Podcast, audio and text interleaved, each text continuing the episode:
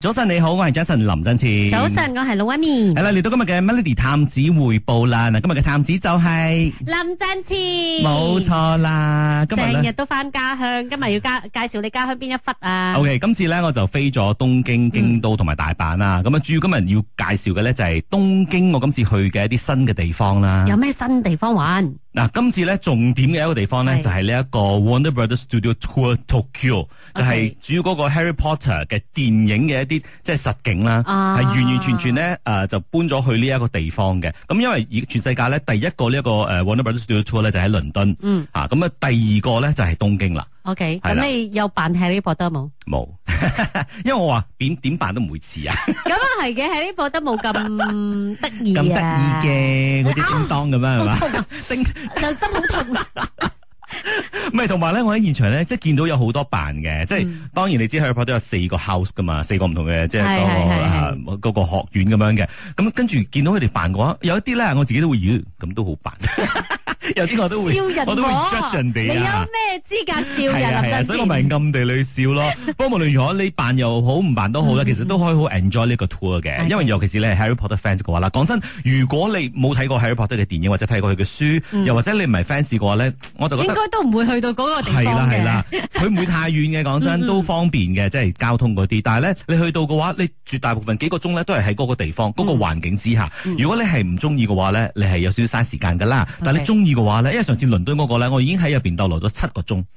你得咁啊耐你真係你得啊，真係唔可以同佢一齊去啲咁嘅地方啊。唔係，我要揾一啲志同道合嘅人同我一齊去 咯。嗱，今次去東京呢個咧，我都逗留得唔少啦，都大概有五六個鐘我嘅都。估到啊！你即係是五六個鐘，你喺入邊做乜咧？因為事關咧，其實佢倫敦同東京呢一個咧係有好多一樣嘅嘢嘅，嗯一樣嘅嘢嗰啲我就快一速。樣你都可以搞五個鐘喎。係，啊，因為即佢。係佢摸嗰五粒鐘啊，剩翻嗰兩粒 鐘，誒即係即係你摸咩摸五粒鐘唔咁。係，你知道佢原有 overlap 嘅一啲誒景點嗰啲咧，咁、啊我都會即係温故知 新，快速地睇一睇。咁佢都有好多地方咧係誒東京有，倫敦冇嘅，哦啊，即係譬如 OK 話有啲互動式嘅嘢啊，即跟住係你佢又可會有以嗰。啲機動遊戲嗰啲㗎。佢冇機動遊戲，不過咧佢有好多係你可以企入去一個場景度，跟住佢有一啲誒、呃即係機器拍攝你，跟住你就佢會好似 send 喺啲入邊 video 俾你，咁樣係啦，你就會我置攞身個。棒變青蛙，變青蛙嗯，，變青蛙即係類。似呢 啲咯，又或者好似你知道 Harry Potter 佢哋會有一個誒 Quidditch 嘅比賽噶嘛，嗰、個運動、啊即係係騎住嗰係係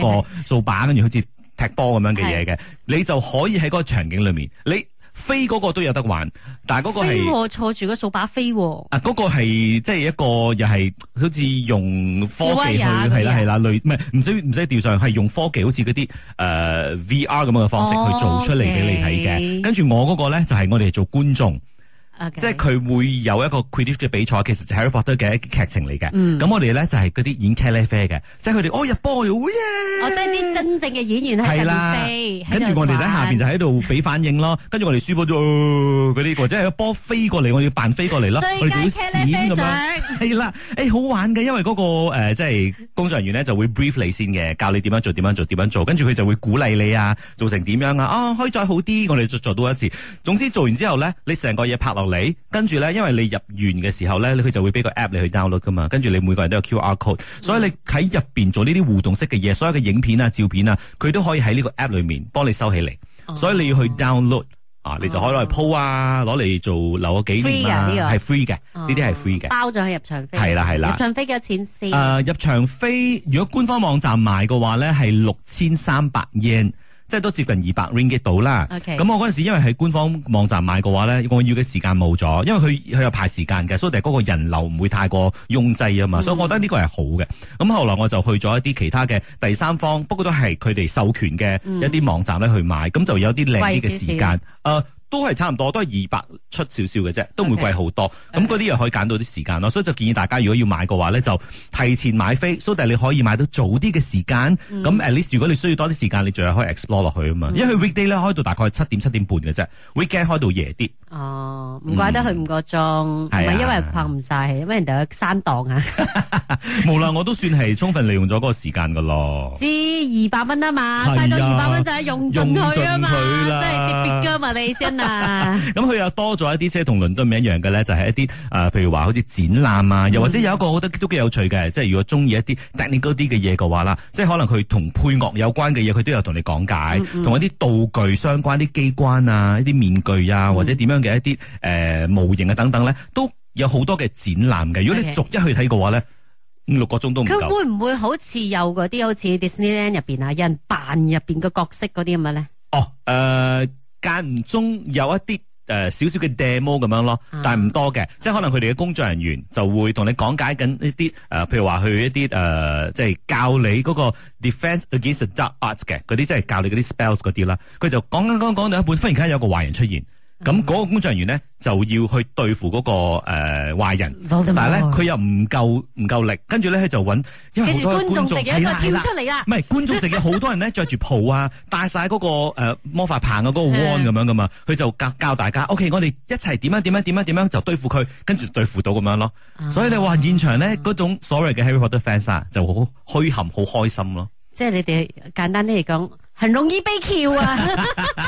唔係你都俾咗嗰個錢啦，你咪係 enjoy 所其以中所以嗰個咯。價錢點解要咁定咧？就係俾你心甘命抵去到嗰度咧，臨時演員做埋啦嚇，啊跟住 咧又唔知做乜啊，配合啦 Q 啦，容易 Q 啦咁啊，即係值回票價啦。佢係啦佢啊所佢啊俾俾大家參考下啦，如果係中意 Harry Potter 嘅話，可以去呢一個 Warner Brothers Studio Tour Tokyo 啦吓。好啦，咁轉頭翻嚟咧，就會介紹另外一個地方，就係、完全同你 Harry Potter 嘅世界係完全唔一樣嘅，就穿越翻到去比較古代啲嘅日本啊，一個叫做穿越嘅地方。嗯哇 Yeah，轉頭翻嚟話你知，早晨你好，我係 Jason 林振前。早晨，我係老温妮好。啦，繼續今日嘅 Melody 探子匯報啦，繼續咧帶你去到日本玩。咁啊，上一段咧就參觀過呢一個 Warner Brothers Studio Tour Tokyo 啦。咁啊，呢個時候咧，我哋去另外一個完全唔一樣嘅場景。講真啦，如果你喺東京呢一個係鬧市咧，即係逗留咗好一段時間之後啦，咁佢都好熱鬧嘅，都好精彩嘅。但係因為話，哦，OK，我已經厭倦咗呢一個咁樣嘅景象啦，我想脱離一下，但我又冇太多時間嘅話咧，啊，今日就有一個好嘅介紹俾你啦。呢、一個地方咧叫做 Kawagoe，叫做穿越嘅河川嘅川，超越嘅越。穿越即係你會穿嗰條河咁解啊？冇啦，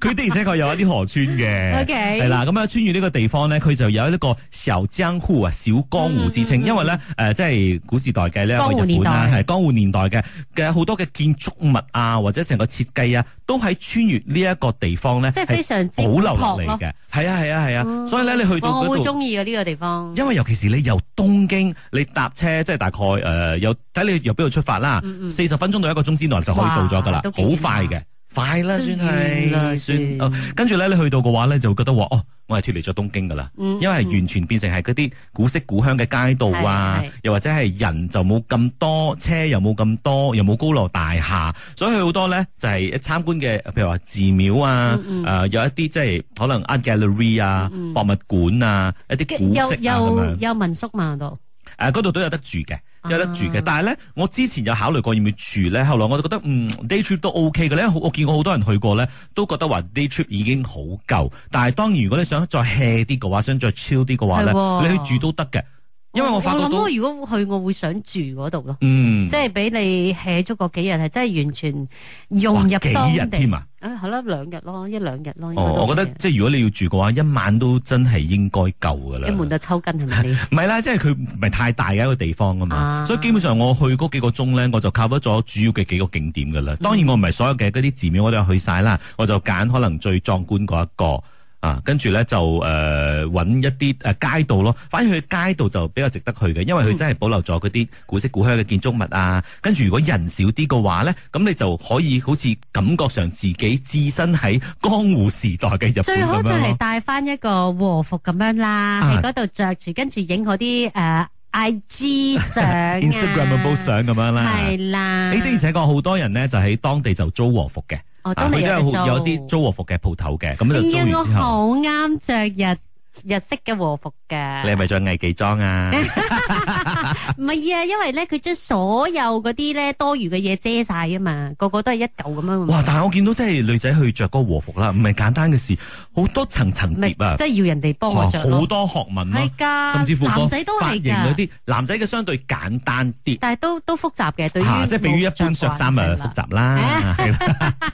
所以喺呢一方面咧，大家都可以參考下呢一嗯個咁樣嘅即係租和服啊，去即係徒步喺呢個街道上邊啦。咁我都建議大家，如果要去川渝呢個地方嘅話咧，都可以買佢哋嘅一啲 pass 嘅，因為講真，你喺東京出發，跟住你搭到過去，咁你喺當地嘅話，咁其實好多時候都係搭巴士嘅。景 from point to point 去一啲景點嘅話，搭巴士就係方便嘅，所以咧但。係誒遊客 friendly 㗎啦。遊客 friendly 嘅，所以咧佢基本上咧就有一啲即係套票咁樣啦，就係、呃你買咗之後，由東京去到川渝嘅票已經 cover 咗，咁喺當地嘅嗰個巴士任搭咧都係 cover 晒嘅，所以咧都大概係、呃、即係九百幾一千 yen 嘅啫，啊就已經 cover 晒咗噶啦，所以我就好建議嗰個 pass 咯。嗯，其實日本真係好多咧，即係佢係方便啲遊客去參觀嘅地方，跟住你又可以睇到即係好道地嘅一啲咁嘅文化啊、建嗯築啊，我係最中意佢呢一部分嘅。係講真啊，所以俾大家參考下啦，穿越卡瓦古威呢個地方。而轉頭翻嚟咧，我哋就由東京咧誒、呃去到大阪，因為大阪度咧就有少少嘅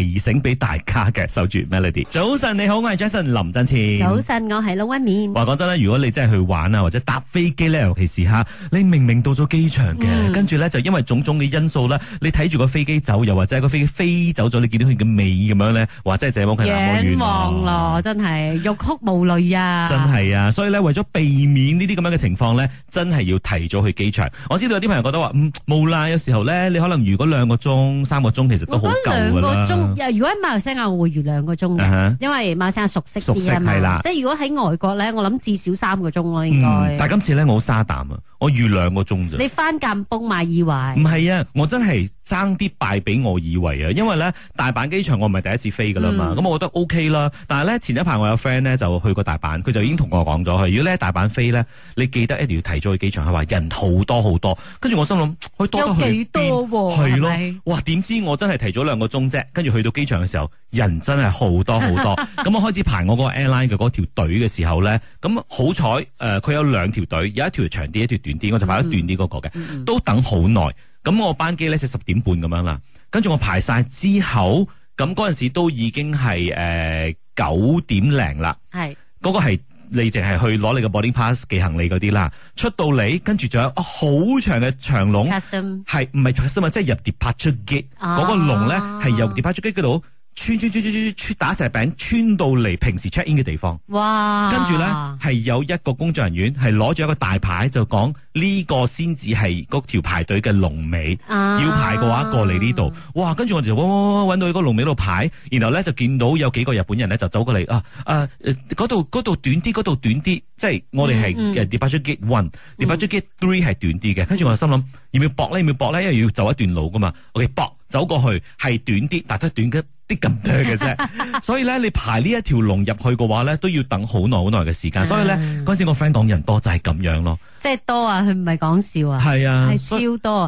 唔係我覺得你 friend 輕強咗，佢應該同你講超多啊，你超多啊， 唔係聽到佢應該冇？俾我實質啲嘅，你要四個鐘前到啊啊！因為咧，後來我真係咁排住落排排排排到入去，過晒 custom，過晒 immigration，去到我嘅嗰個 gate 啊，即係我嗯嗰個起飛嘅 gate 嘅時候咧，準準係我起飛嘅時間。哇 by right 你咁樣嘅話，你係唔俾你上機㗎啦係啊嘛係啊，你但產地都冇係用啊，佢啊，但係咧，佢俾我上機，點解我都知道係應該會上得機㗎啦？因為我記得我 check in 嘅時候咧，我後邊仲有好多好多人啊，啊所以我上咗機之後咧。嗰個機長都過咗冇幾耐就宣布啦，係就話到哦，大家再耐心等待下，因為咧仲要等多成一百個乘客咧 要上我哋呢架機嘅，就基於咧呢一個誒大阪嘅關西機場咧，即係 security check 嗰邊咧就拖咗好多嘅時間排長龍等等啦，所以大家耐心等待。所以後來我班機係 delay 咗一個鐘先起飛嘅。哎呀其實咧咁樣講開又講啦，即係我又覺得日本排隊咧，佢哋嘅效率其實其實基本上係好高嘅。係係，即係好係似我哋每次去嗰啲嗰啲樂園啊，或者係嗰啲咩 Disney 啊，你排隊，哇！即係即係好似蛇餅，但係嗯佢快嘅喎，係佢因係為